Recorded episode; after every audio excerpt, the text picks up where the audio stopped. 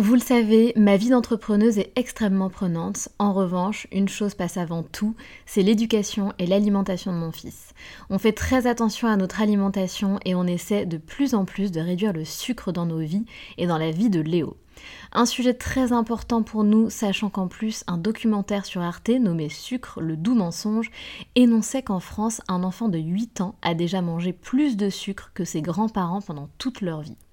Donc jamais de goûter trop sucré et lui faire manger 5 fruits et légumes par jour.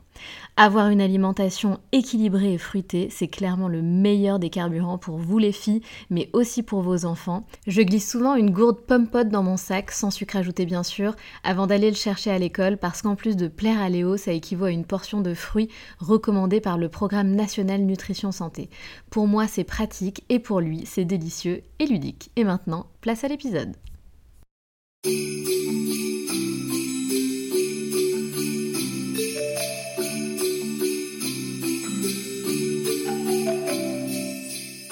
ces fêtes de fin d'année, Nina, notre super chroniqueuse, nous a concocté deux épisodes spécial Christmas Break.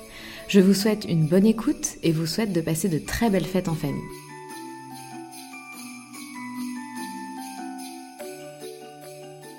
Salut Manina Salut Sandra Bon, écoute, on est euh, toutes hyper contentes de te retrouver et moi la première, euh, notre superbe chroniqueuse. Euh, donc là, tu nous as concocté de nouveau une petite liste de livres, mais aussi de films. la période depuis ce début d'année n'étant pas très très très très cool, Nina, elle est trop mignonne. Elle nous a concocté une petite liste qui lui fait du bien et qui j'espère vous fera aussi du bien. Alors déjà, je suis super contente qu'on se retrouve euh, pour ce petit enregistrement et on va commencer par, euh, par les films. Euh, comme tu l'as dit, en ce moment, toute dose de kiff est bonne à prendre. moi, ma dose, c'est ça.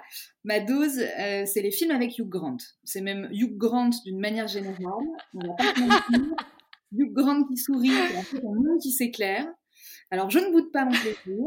J'ai regardé Coup de foudre à Notting Hill il y a trois jours le comeback hier. Oui j'attends qu'on soit un petit peu plus proche de Noël pour décemment pouvoir regarder Love Actually. Vous l'avez peut-être déjà vu 112 fois, moi oui. Euh, on va en parler rapidement. Love Actually, c'est un peu ma Madeleine de Proust, en moins intellectuel peut-être, mais en tout autant savoureux certainement. On a une myriade d'acteurs, ils sont tous plus sympathiques les uns que les autres. Il y a de l'amour, du rire, des larmes, des gens qui se croisent, le tout à la sauce comédie britannique en hiver. On ajoute bien sûr le déhanché de Hugh Grant qui danse seul sur la musique des Pointer Sisters. Et voilà, je suis heureuse, du coup j'espère que vous le serez aussi. Et je vous invite à vous jeter sur Love Actually. Numéro 2. Pour échapper à la banalité de sa vie, le timide Walter Mitty fait des rêves à la fois drôles et extravagants. Mais soudain, confronté à des difficultés professionnelles, il doit passer à l'action dans le monde réel et embarquer dans un périple incroyable qui va changer sa vie à jamais. La vie rêvée de Walter Mitty, donc, c'est un film de Ben Stiller, avec Ben Stiller, où il nous livre une somptueuse leçon de vie qui, j'ai trouvé, fait quand même assez écho aux locomotives. Parfois, il arrive qu'on réussisse à vivre ses rêves. Euh, le film est grandiose, il vous emporte, il vous coupe le souffle. Moi, il est dans mon top 3 de mes films préférés. Du coup, j'espère qu'il rejoindra le vôtre. Donc, c'est La vie rêvée de Walter Mitty de Ben Stiller. C'est sorti en 2013 et c'est absolument formidable. Et pour les vacances de Noël, euh, ça s'y prête tout à fait. Les paysages, euh, c'est parfait. Voilà, donc deux petits films. C'est la première fois qu'on parle de films, donc on verra si ça vous plaît ou pas. Et on va tout de suite revenir à nos chouchous, les livres. Donc juste avant de, commencer à parler des trois livres que j'ai sélectionnés pour vous, je vous invite bien sûr, si ces livres euh, vous tentent, si vous voulez les acheter pour vous ou pour offrir à Noël, à vos proches, à vos amis, à vous rendre dans les librairies indépendantes et à ne pas euh, céder à la tentation de la commande en ligne dans certaines grosses enseignes qu'on connaît tous, parce que les petits libraires indépendants ont bien souffert en cette période et euh, ils sont tous à fond pour euh, essayer de, rattraper, de rattraper leurs affaires avant la fin de l'année. Voilà, donc parlons livres. trois livres très différents. Le premier, le premier, le premier, il s'appelle Le chien tête en bas 45 histoires d'asanas. C'est aux éditions La Plage, c'est écrit par Clémentine Herpicom et c'est illustré par Kat. Alors ça n'est pas un roman, mais c'est une plongée illustrée dans l'histoire du yoga, certes, mais surtout dans celle fascinante des divinités indiennes, des sages et des animaux sacrés. Au fil des pages et des géniales illustrations de Kat, on découvre les mythes accompagnant une liste non exhaustive d'asanas, les asanas étant les positions du yoga, et que l'on soit soi-même yogi ou pas, on s'imprègne de ces légendes et de petites leçons de vie. Alors j'ai adoré ce, livre euh, parce qu'il est comme un souvenir vers lequel on aime revenir, on tripote, on relit des passages, on se laisse absorber dans une reposante contemplation, on essaye une position, on se bloque le dos, tout ça c'est sympa. Et euh, comme il y est écrit dans l'avant-propos, que le voyage vous soit profitable, laissez-vous embarquer dans cette, euh, dans cette petite plongée euh, très poétique et très instructive et, vraiment très symbolique. Et c'est aussi un très joli cadeau à pouvoir faire. Notre deuxième roman, c'est le roman de la rentrée littéraire de 2020 des éditions Le Tripode. On reste un peu dans un thème yoga. Hein. Euh, donc pas du tout pour l'histoire. C'est écrit par euh, Olivier Macbouchard, ça s'appelle Le dit du Mistral. Euh, donc le, titre est un peu particulier, mais vous aurez un récapitulatif de toute façon. c'est absolument merveilleux. Déjà, le livre en lui-même est magnifique. les éditions du Tripod, ils font toujours des petits bijoux visuels, la couverture est splendide.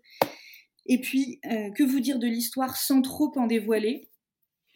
Rien finalement, parce que le talent euh, de l'auteur et l'univers qu'il a créé ne sont absolument pas résumables. En revanche, je vais vous lire la quatrième de couverture. Un chat vagabond, un champ de cerisier, un violent orage et le secret d'un mur de pierre qui chamboule la vie de deux hommes. S'il se nourrit des œuvres de Giono et de Bosco, le dit du Mistral n'est pas un livre comme les autres. C'est le début d'un voyage, un roman sur l'amitié, la transmission, sur ce que nous ont légué les anciennes générations et ce que nous voulons léguer à celles à venir. C'est un récit sur le refus d'oublier, une invitation à la vie où s'entremêlent histoire, légende et rêve. C'est une fenêtre ouverte sans bruit sur les terres de Provence, la photographie d'un univers, un télescope aimanté par les dieux. C'est un roman que j'ai absolument dévoré. Ça faisait très longtemps que je ne m'étais pas laissé euh, embarquer comme ça dans un, dans un livre. Et euh, je l'ai déjà prêté à plusieurs personnes qui ont des goûts littéraires assez différents les uns des autres. Et euh, tout le monde a été unanime, rien que pour l'univers qui est créé par, par l'auteur ça vaut vraiment le, vraiment le coup de se laisser embarquer. Euh, voilà, vous l'aurez compris, dans cette euh, chronique, euh, il y a plein de choses qui rentrent dans ma liste de préférés. ce roman ne fait clairement pas exception. Il fait partie de ces livres dont on redoute presque de voir la dernière page arriver, parce qu'on le termine comme on termine un chocolat chaud en hiver, en le savourant. Troisième et dernier bébé que je vous présente, oui, mes livres sont mes bébés, un peu comme mon chat, c'est une bande dessinée. Mais alors attention, quelle bande dessinée? Là, on parle d'une bande dessinée qui se lit comme un roman, avec des illustrations formidables, une aventure à couper le souffle.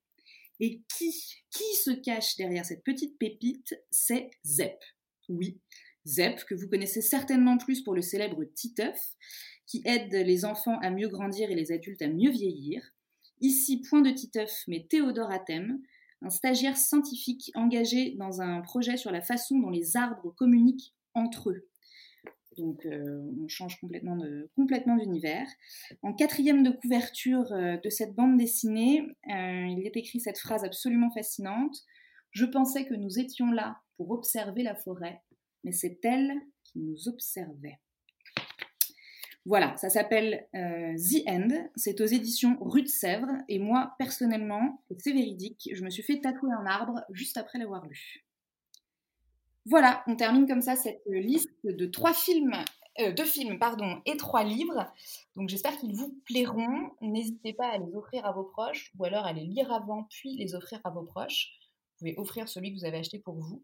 On en parlera sûrement dans un épisode futur, mais comment optimiser ces cadeaux de Noël, ça fait partie aussi de tout ce dont on va discuter. Voilà Merci beaucoup Nina pour cette liste euh, inspirante. J'espère qu'elle fera du bien à, toutes ces personnes euh, qui vont, euh, qui vont se lancer dans, le visionnage des films ou, ou dans ses lectures pendant cette période de, fête aussi. Hein. on a envie de, de voir des choses qui nous font du bien. Perso, j'ai regardé à peu près 92 films de, Noël depuis, depuis que la période des fêtes a commencé, enfin d'avant-fête. donc bonne lecture à, toutes et à tous et, et bon film et à très vite pour un prochain épisode avec Nina. Ciao Manina Ciao Sandra